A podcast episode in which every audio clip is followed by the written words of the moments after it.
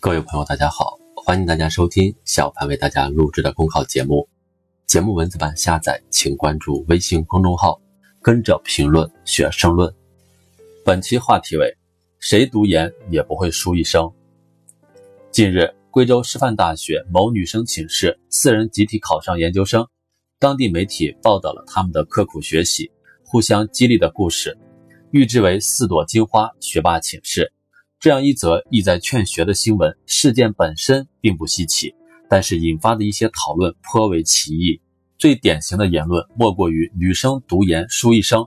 可以断定的是，持此论者并非特别针对新闻中的这四朵金花，因为无怨无仇，新闻中的信息也不足以让任何人做出是否输一生的判断。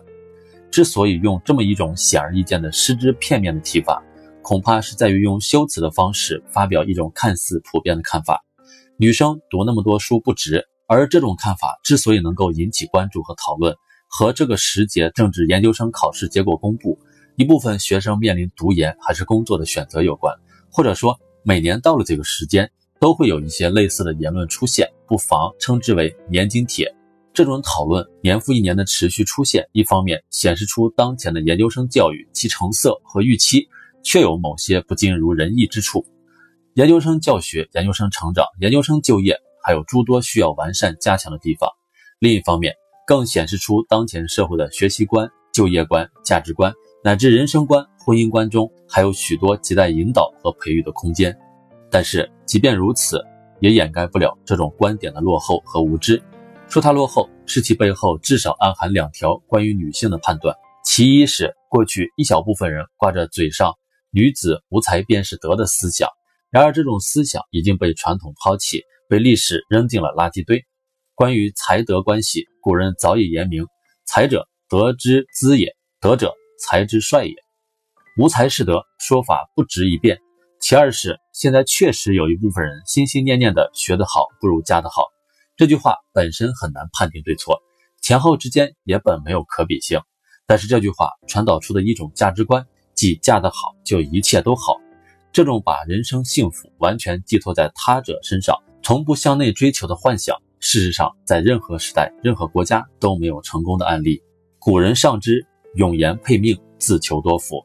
现代社会日新月异，不通过学习加强内在力量，连立足都难，何来奢谈嫁得好？说无知是读研输一生的背后，潜藏着读书无用论的陈词滥调。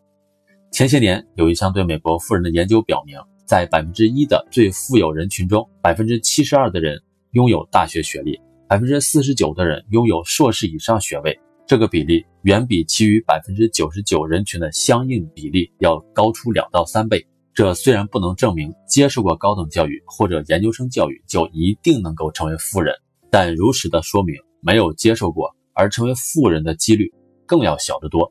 可以预见的是。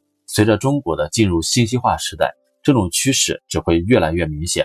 前些天还有媒体报道一种新奇的人口迁徙：年轻人职场受伤之后重新考研，把高校当作避难所。这本身无可厚非，只要是学习，无论出于什么样的目的，都应该鼓励和一视同仁。因为学习的定义不在初衷，甚至不在目标，而在于在这种漫长而艰苦的过程中，学习者本身的知情意。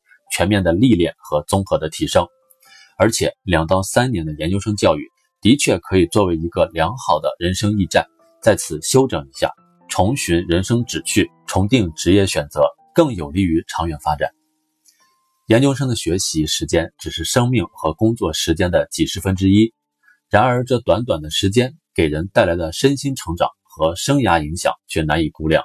青年正是学习的最好时间。而高校仍然是学习的主要场所，读研对谁来说都不会输一生，对任何年龄的人来说也不会输一生。有条件的青年，有意愿的青年，愿你大胆的拥抱学习，在学习中改变自己。本节目所选文章均来自人民网、求是网、学习强国。申论复习，请关注微信公众号，跟着评论学申论。